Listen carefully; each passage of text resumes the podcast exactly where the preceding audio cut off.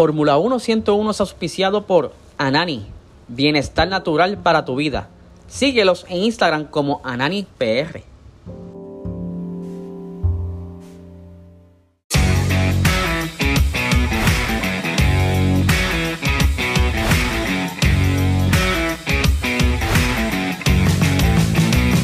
Esto es Fórmula 1 101.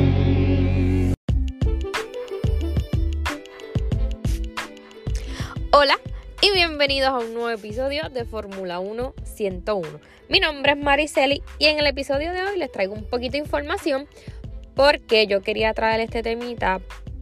Está un poco relacionado a una noticia que estuvo pasando hace como una semana, un poquito más, donde este salió por todos los medios, algo que se venía discutiendo un poco, todavía inclusive Ferrari lo había negado por un cierto tiempo, pero ya con todas las situaciones que tuvo la escudería durante la temporada, pues todo el mundo especulaba que Binotto, el director de la escudería, eh, el director del, equipo podría eh, abandonar eh, a Ferrari, pues por todas las metidas de pata que tuvieron esta temporada, donde el campeonato pudo haber, estado un poco más reñido junto con Red Bull, donde sus pilotos también este, pudieron haber competido con Max.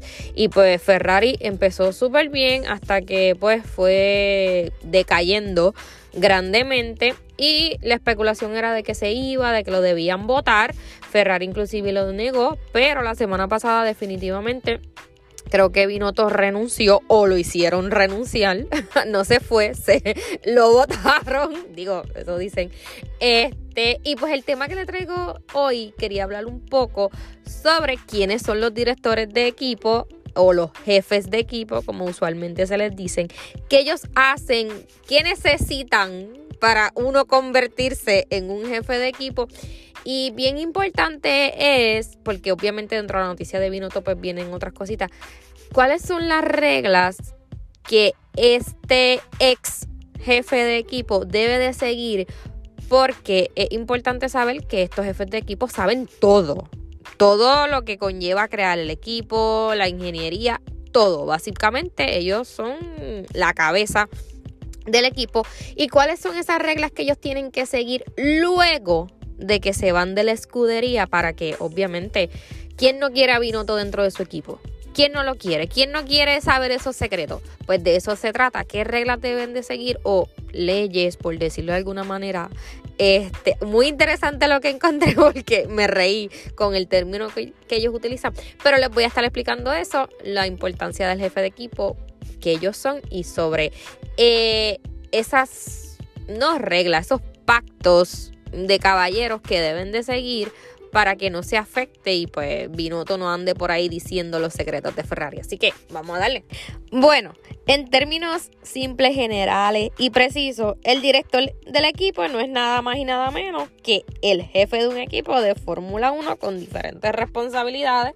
Es la persona, la cara, la cabeza del equipo. Como todo grupo de trabajo o equipo de trabajo, pues nosotros sabemos que tenemos un jefe, un jefe, quien es el que nos dirige y pues nos da las directrices y todo. Pues la Fórmula 1 cuenta con el director de equipo que es el principal responsable de dirigir, obviamente, y coordinar a los mecánicos, a los directores de ingeniería, de diseño, eh, obviamente también saber cómo es el rendimiento de de, del monoplaza para poder ser competitivo dentro de la temporada. Y también es responsable de los pilotos, claro está, ellos dan la cara en las diferentes eh, conferencias de prensa, a ellos se les exige, obviamente porque ellos son directores de equipo, pero hay un dueño del equipo, así que el director de equipo hace todas esas responsabilidades o tiene que bregar con todas esas responsabilidades para, como todos quieren, poder triunfar en la Fórmula 1 conseguir ese campeonato de pilotos y de constructores. Como les dije, está el director de equipo, pero no necesariamente es el dueño del equipo, no. Hay alguien más arriba que es el dueño del equipo, porque anteriormente, al inicio de la historia de la Fórmula 1, eran los propietarios quien asumían ese rol o ese puesto. Por ejemplo, propietarios o fundadores.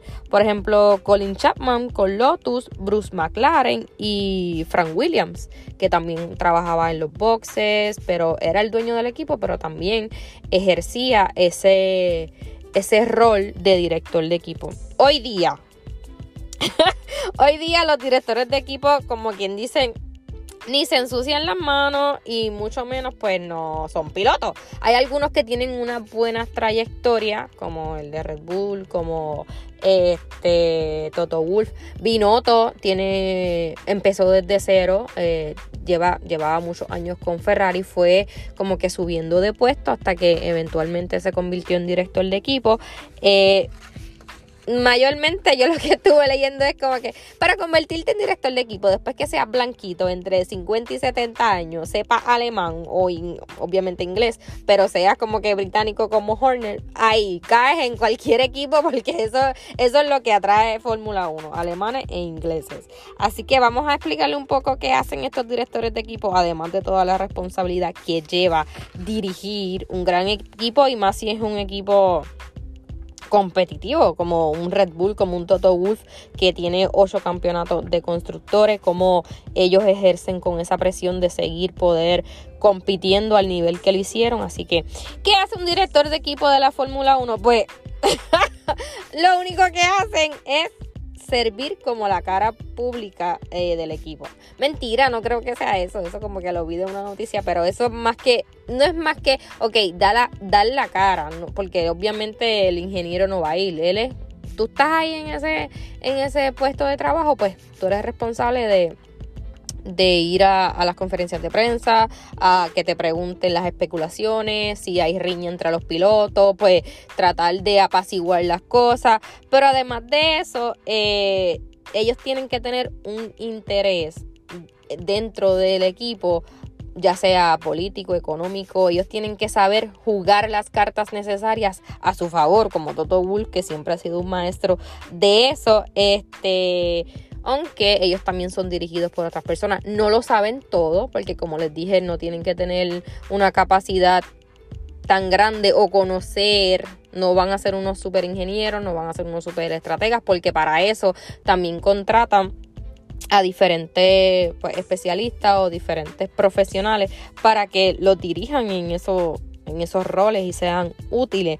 Otro papel esencial es poder gestionar el personal como les dije, contratar ese entorno o formar una estructura, una organización que lo ayude a ganar. Eh, por ejemplo, vamos a suponer que tienen, hay diferentes puestos de trabajo en, Mercedes, pues necesitas un ingeniero súper brutal o para que te diseñe el, el, monoplaza o algo, pues tú tienes que encargarte del que tú, del que tú contrates sea el que tú necesitas, pero que sea mejor que el de Red Bull. Hay veces, yo no sé si fue esta temporada o la temporada anterior, que Red Bull se llevó mucho personal de Mercedes. Eh, mucho personal de ingeniería, de diseño, de todas esas cosas, porque obviamente ven la capacidad que estaba logrando Mercedes con todos los campeonatos, así que hay veces que se roban eh, los empleados uno a otro. O sea que la clave del director de equipo es asegurarse de contar con las personas adecuadas, de que haya un, un ambiente laboral adecuado y pues que sea una organización, una estructura que, sea de confianza, claro está, porque tú diriges un equipo, pero ¿de qué vale de que tú dirijas un equipo y cada cual trabaje por tu lado? No, tiene que ir todo en, en, en un mismo son, como quien dice, porque nadie puede jalar para su lado. Por eso es la cabeza de que tiene que mantener ese equipo eh, así unido para poder lograr el objetivo que, que es ganar y poder competir en la Fórmula 1.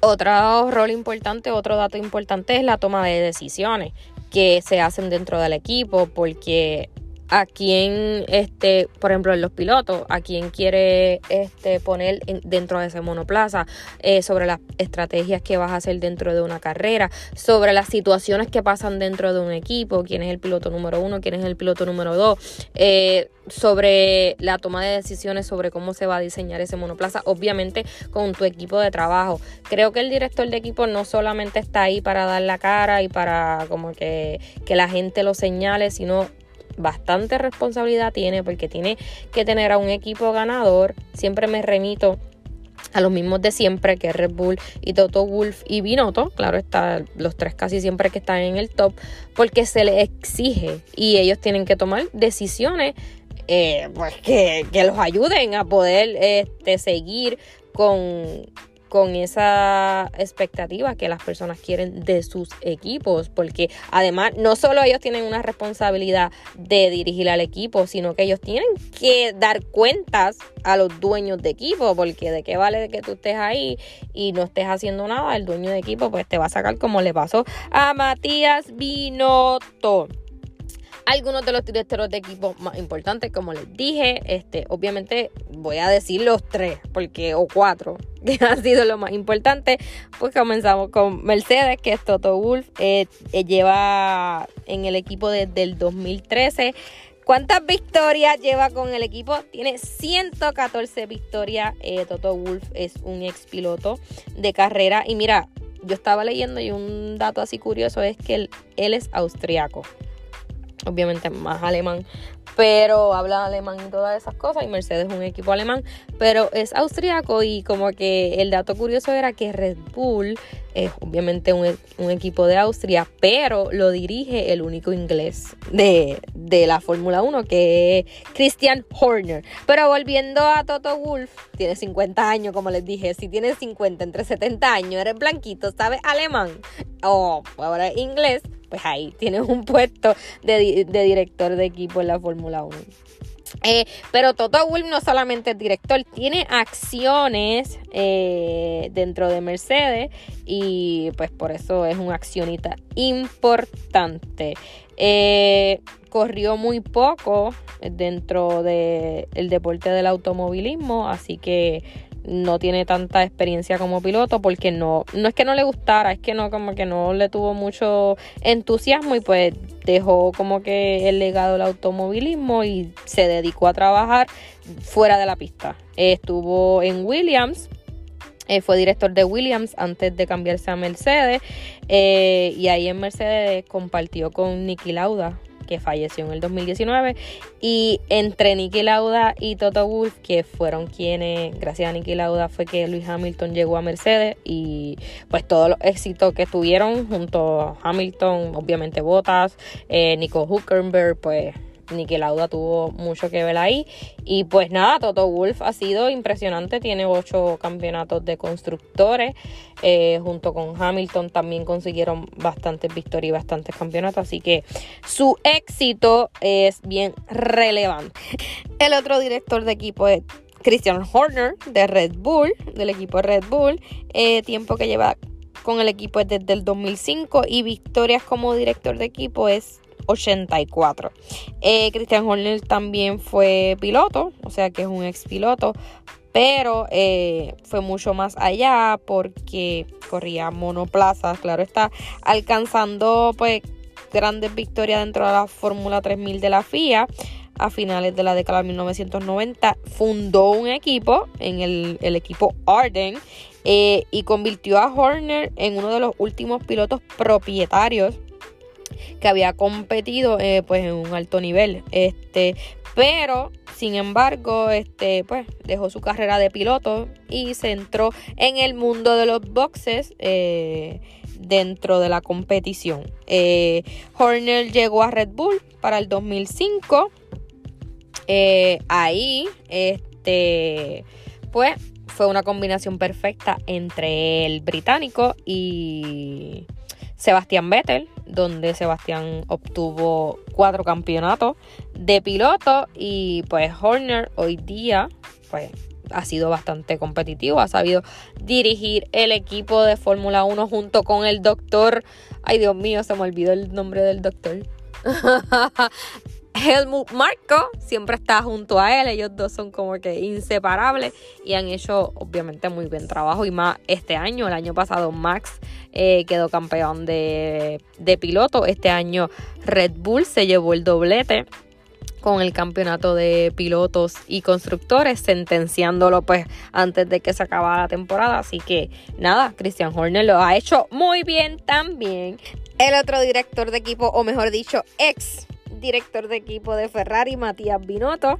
El tiempo eh, que está con el equipo estuvo desde el 1995, pero victoria, bendito, como director de equipo, 7. Eh, él pudo entrar en Ferrari, como les dije, en el 1995 eh, como, y se unió al equipo como ingeniero de prueba de motores.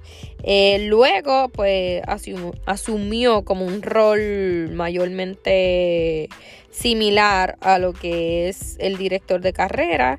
Y después de ser como director de carrera, eh, director de ingeniero y todo eso, o jefe de ingeniero, eh, se convirtió en director técnico para el 2016 y ya finalmente para el 2019 Binotto pues pudo obtener eh, o fue ascendido a director de equipo donde estuvo en ese rol dentro de la Fórmula 1 y fue pues ya vieron, siete victorias nada más desde el 2019. Creo, creo que también estuvo ahí Sebastián Vettel, obviamente Leclerc, ahora con Carlos Sainz.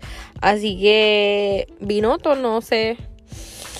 No, no tuvo como que un gran logro dentro de la Fórmula 1. Obviamente eh, su capacidad eh, intelectual, por decirlo así, porque se dice que Matías es un brain y todo el año que estuvo con él, todos los años que estuvo con el equipo, eh, pues le dieron grandes momentos a Ferrari, porque no quiere decir que Ferrari sea una porquería, no, Ferrari es Ferrari y es el su historia dentro de la Fórmula 1 es lo más importante que existe.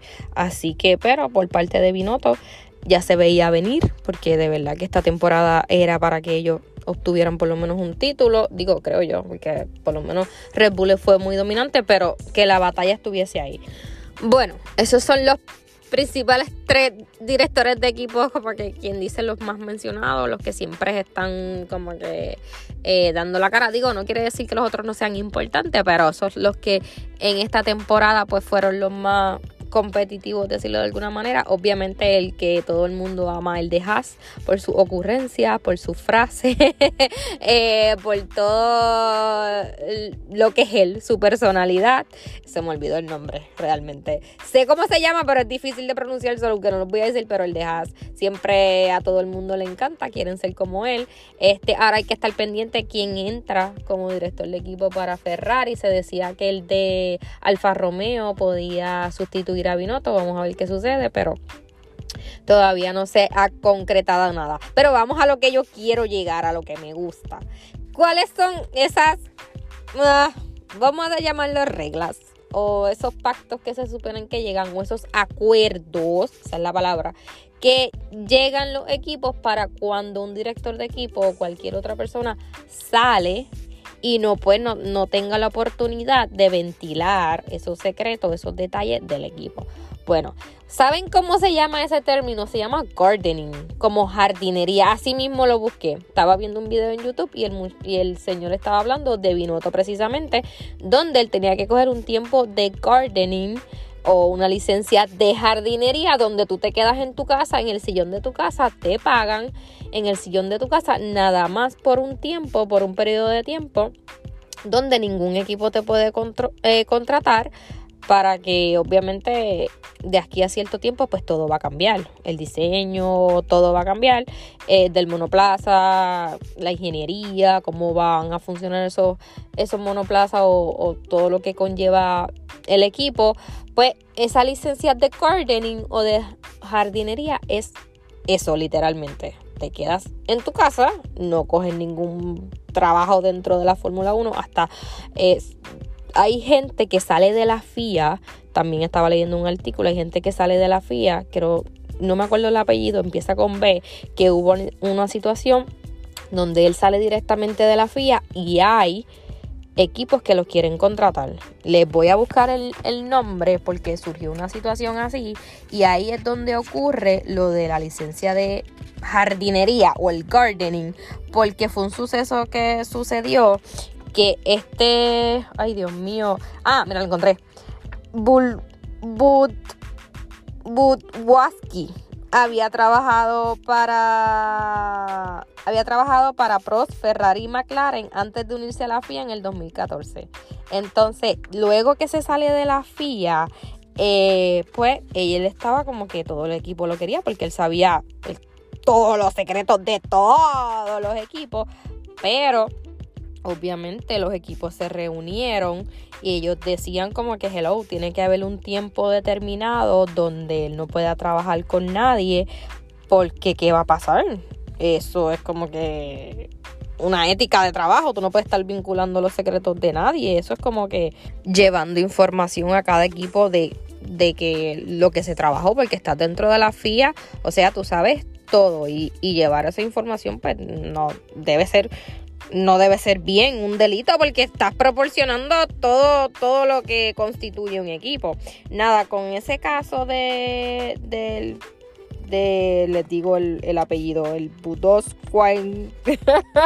no sé, no sé pronunciar eso. Pues los equipos se reunieron, trataron de hacer un pacto de caballeros para que eh, hubiese una fecha limitada donde eh, nadie podría trabajar con otro equipo, se decía de tres meses, porque había unas leyes laborales que solamente te permitían tres meses. Pero eventualmente los equipos, obviamente eso decía, eso es muy poco.